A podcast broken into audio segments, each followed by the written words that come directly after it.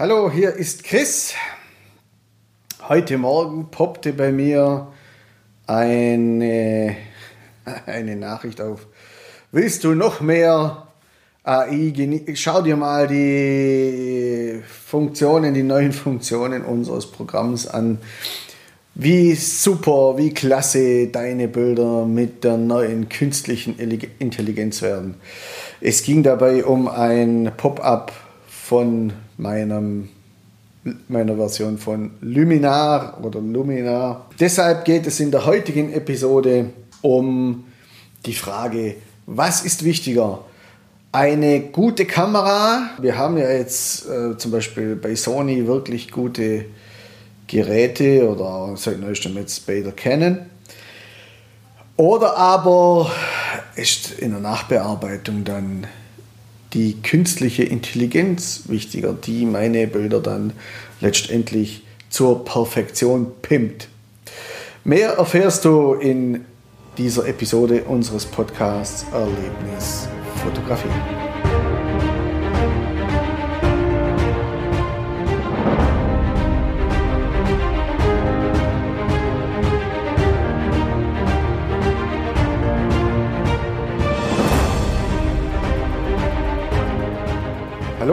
Bin Chris, Fotograf, Podcaster und Fototrainer.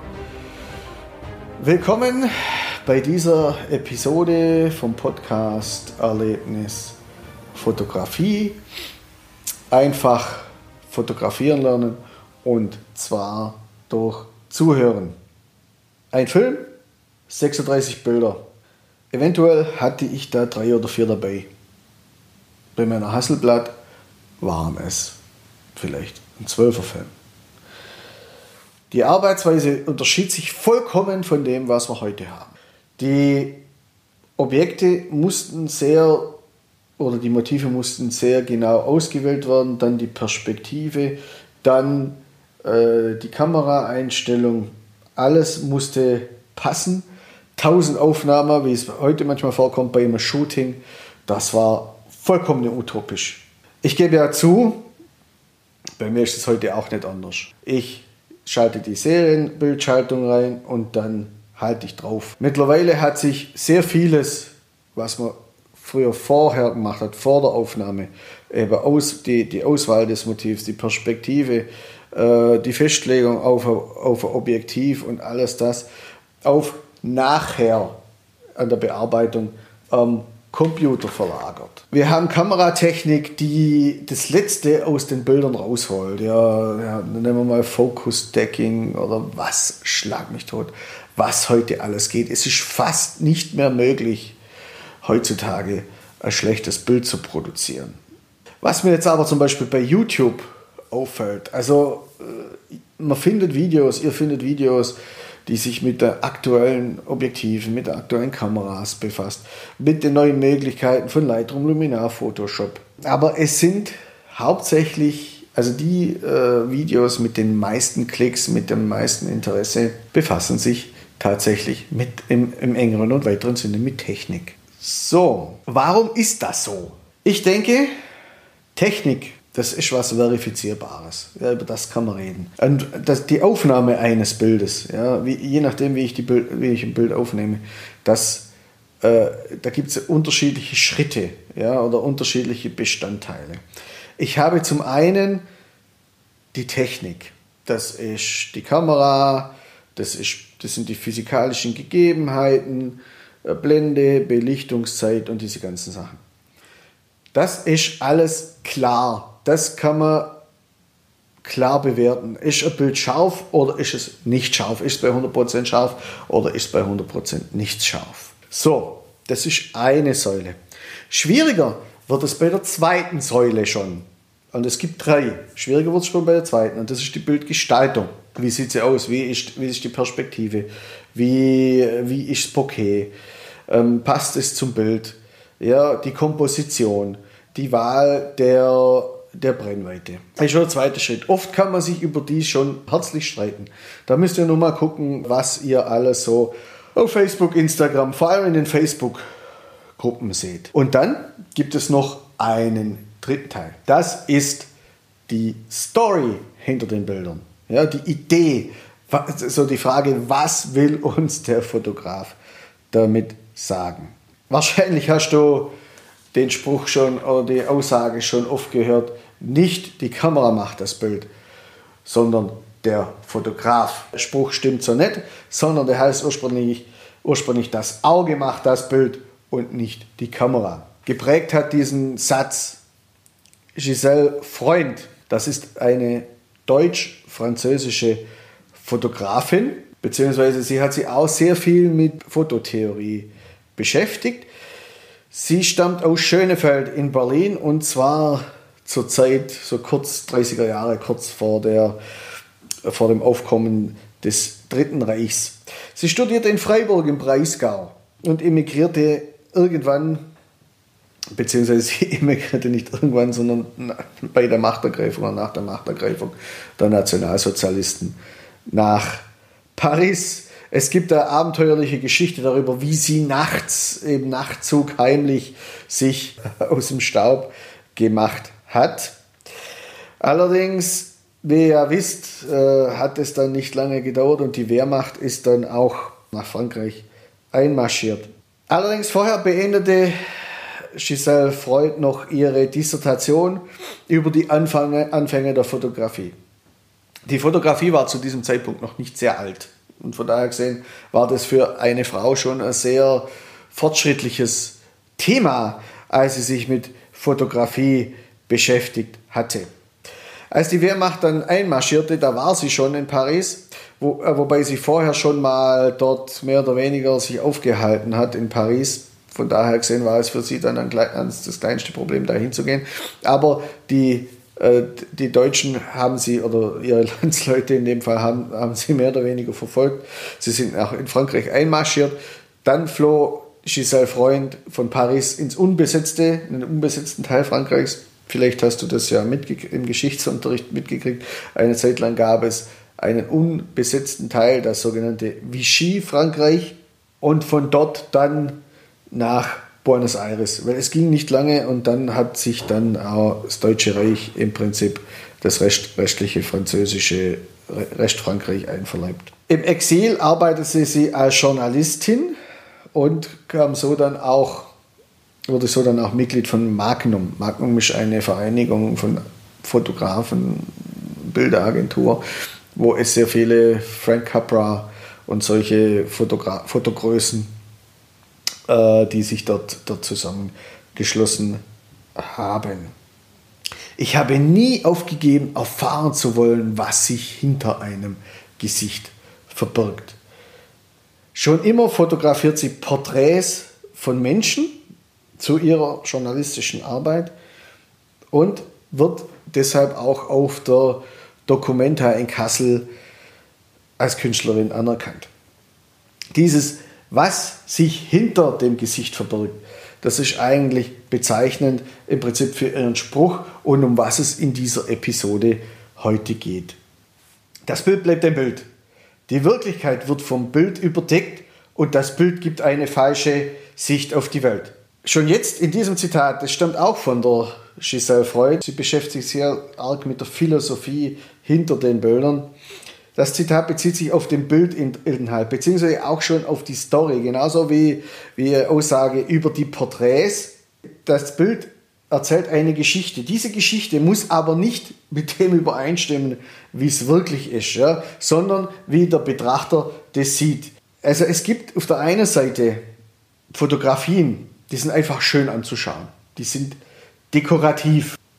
Dazu gehören zum Beispiel Landschaften. Also eine schöne romantische Landschaft mit einem Berg, mit einem Fluss, mit Wäldern drauf. Oder aber eine schöne Architektur oder auch ein schönes Gesicht. Aber oft ist es so, sie sprechen nicht an, weil sie keine Geschichte erzählen. Bilder, die keine Geschichten erzählen, bilden halt einfach irgendwas ab. Die lösen nichts aus. Sebastian Schröder nennt sie deshalb in seinem Buch Eins reicht einfach Abbilder, weil das sind sie auch. Bilder, die etwas ausdrücken, etwas bezeichnen, etwas auslösen, etwas darstellen, das sind äh, Prozessbilder. Sie erzählen irgendeine Handlung oder eine Story. Da läuft dann irgendein Film im Kopf ab. Der muss nicht mal unbedingt der Wirklichkeit entsprechen. Er muss auch nicht äh, der Aussage entsprechen oder der Idee entsprechen, die der Fotograf hatte, sondern das ist einzig und allein nur das, das Kopfkino, was sich beim Einzelnen abspielt. Ein gutes Beispiel dafür, gerade aus dieser Zeit des Nationalsozialismus, ist der Fotograf Heinrich Hoffmann. Das war der Leibfotograf ähm, von Adolf Hitler zum Beispiel. Oder auch Leni Riefenstahl Beide prägten mit ihren, ihren Bildern den Blick der Menschen zu der Zeit auf den Nationalsozialismus. Ja. Während der Hoffmann äh, den Führer als Mensch darstellte, als Idol, idealisierend, war Leni Riefenstahl mit ihren Filmen äh, ähnlich unterwegs und hat quasi auf der emotionalen Ebene die Menschen bewegt. Im Prinzip war das äh, sehr, mani äh, sehr manipulatorisch emotionelle Geschichte, die bewusst so eingesetzt worden ist, um die, äh, die Rezeption der Deutschen äh, oder beziehungsweise den Blick genau der Deutschen auf das NS-Regime äh, gezielt so zu lenken, wie man es haben will. Zur Hand geht am schnellsten über das Herz und nicht über den Verstand. Weit Etzold Dozent für Storytelling. Also da merken wir an einer Hochschule, ich glaube in Bielefeld war es, äh, nee, oder in der Schweiz, ich weiß es jetzt nicht so genau. Ich werde es euch aber in den Show Notes verlinken. Ähm, ihr seht, wie stark diese ganze Geschichte ins Emotionale geht. Ja? Storytelling. Hier geht es mehr als nur um die Technik der Fotografie, sondern hier gibt es noch andere Einflüsse. Neben der Technik und neben der künstlichen Intelligenz. AI und KI.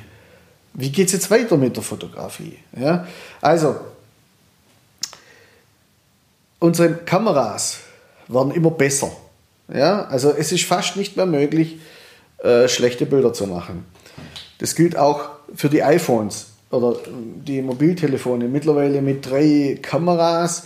Äh, Bokeh kann sie zwar nicht wirklich, ein, ein Telefon wird dann aber halt emuliert dann nach der Aufnahme läuft gleich eine Software drüber, der das Bild optimiert. Ja, äh, das wird immer besser.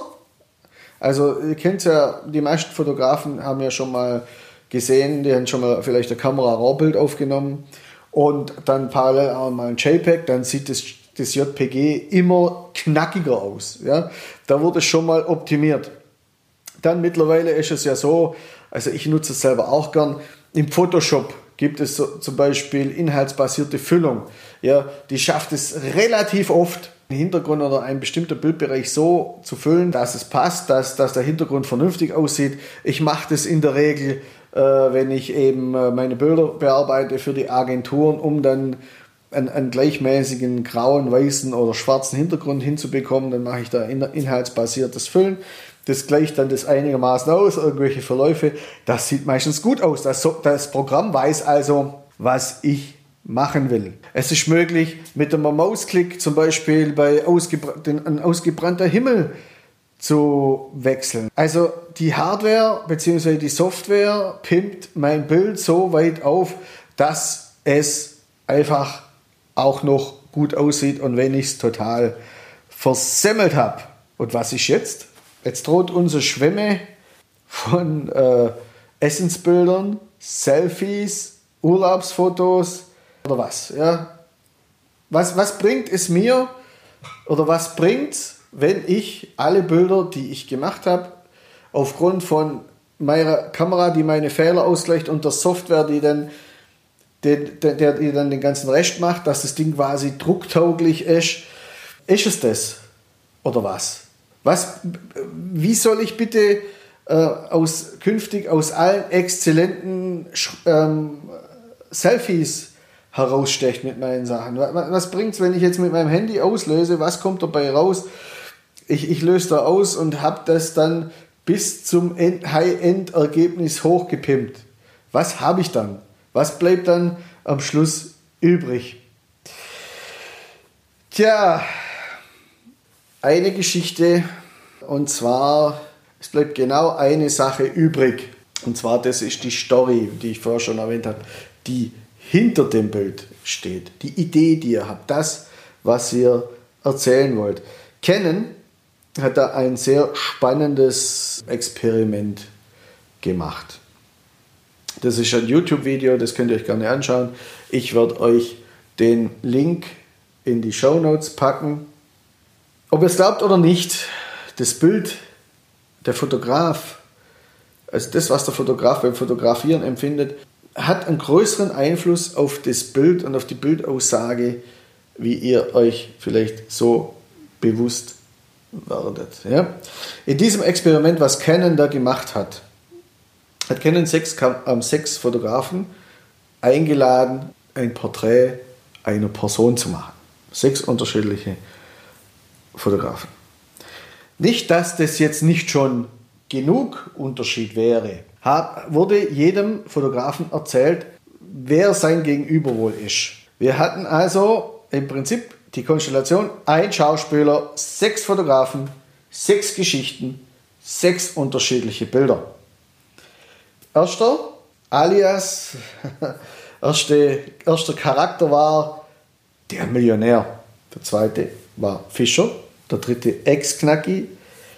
Der vierte ehemalige Alkoholiker. Der fünfte Lebensretter.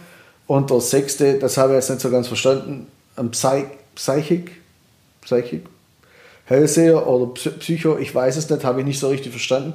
Ist jetzt aber auch nicht so wichtig. Dieser eine Schauspieler, dem wurden sechs unterschiedliche Geschichten angehängt. Abgesehen davon, dass jeder Fotograf sehr vermutlich andere Bilder gemacht hätte, hatten die diese Geschichten im Hintergrund sehr, äh, sehr starke Wirkung auf das Bild nachher. So waren zum Beispiel bei der Geschichte mit dem Knacki einfach äh, sehr harte Schatten im, im Spiel, zum Beispiel von rechts, äh, Schlagschatten von rechts und so weiter. Ja.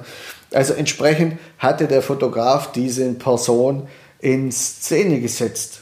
Das heißt, also jeder Fotograf hatte diese Geschichte quasi in das spätere Bild bewusst oder weniger bewusst einfließen lassen. Das, was er geglaubt hat. Und das hat man diesem Bild auch angesehen. So. Also was bleibt? wenn alle meine Selfies auf dem Handy, auf, äh, wenn alle Urlaubsbilder, wenn alle Essensbilder, die ich poste, druckfähig sind und richtig geil aussehen. Ja. Irgendwann sehen alle Bilder so aus, ja, weil jeder diese Software nutzt. Woran kann, worin kann ich mich unterscheiden? Worin sollen sie mich meine, sich meine Bilder nachher unterscheiden?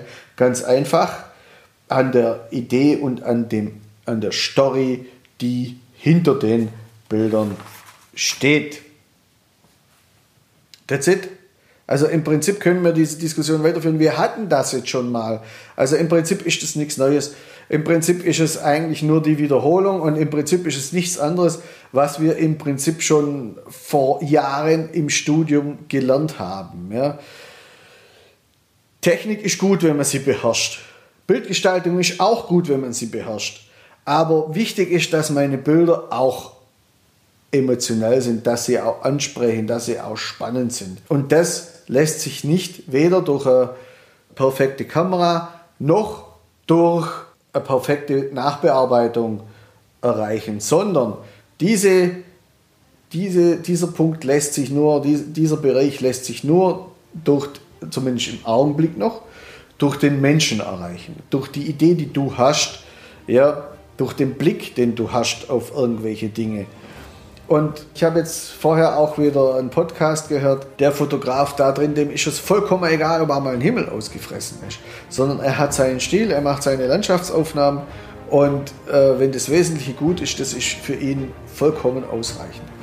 Und genau das Thema, um das Thema geht es hier. Also die Bilder müssen nicht perfekt sein. Du musst nicht 100.000 äh, Auslösungen auf deine Karte machen können. Du brauchst nicht Focus-Stacking, das braucht man alles nicht. Sondern es geht darum, wie spannend sind deine Bilder. Es gibt Fotografen, die bewusst, die, die ihrem Foto bewusst einen, einen amateurhaften äh, Look geben. Und das, das ist dann wieder ein Alleinstellungsmerkmal gegenüber den anderen Fotografen. Gibt es auf Instagram einige. ich kann euch noch in den Show Notes auch noch dazu ein, ein, etwas, ein paar Sachen verlinken. Das, das sind die, da werden die Bilder bewusst totgeblitzt, ja, mit dem Systemblitz auf der Kamera. Allerdings dann so, dass das dann schon wieder gut ausschaut. So, jetzt hoffe ich, dass dir diese Episode gefallen hat. Wenn ja, dann abonniere unseren Kanal oder gebe uns ein Like oder einen Kommentar. Es gibt uns jetzt auch auf YouTube seit einigen Wochen oder folge uns auf Instagram. Dort in den Reels gibt es auch ab, ab und an einen zwölfsekündigen Tipp. Danke, dass du heute mit uns dabei warst, dass du bei uns dabei warst. Wir hören uns wieder ganz, ganz bald. Dein Chris.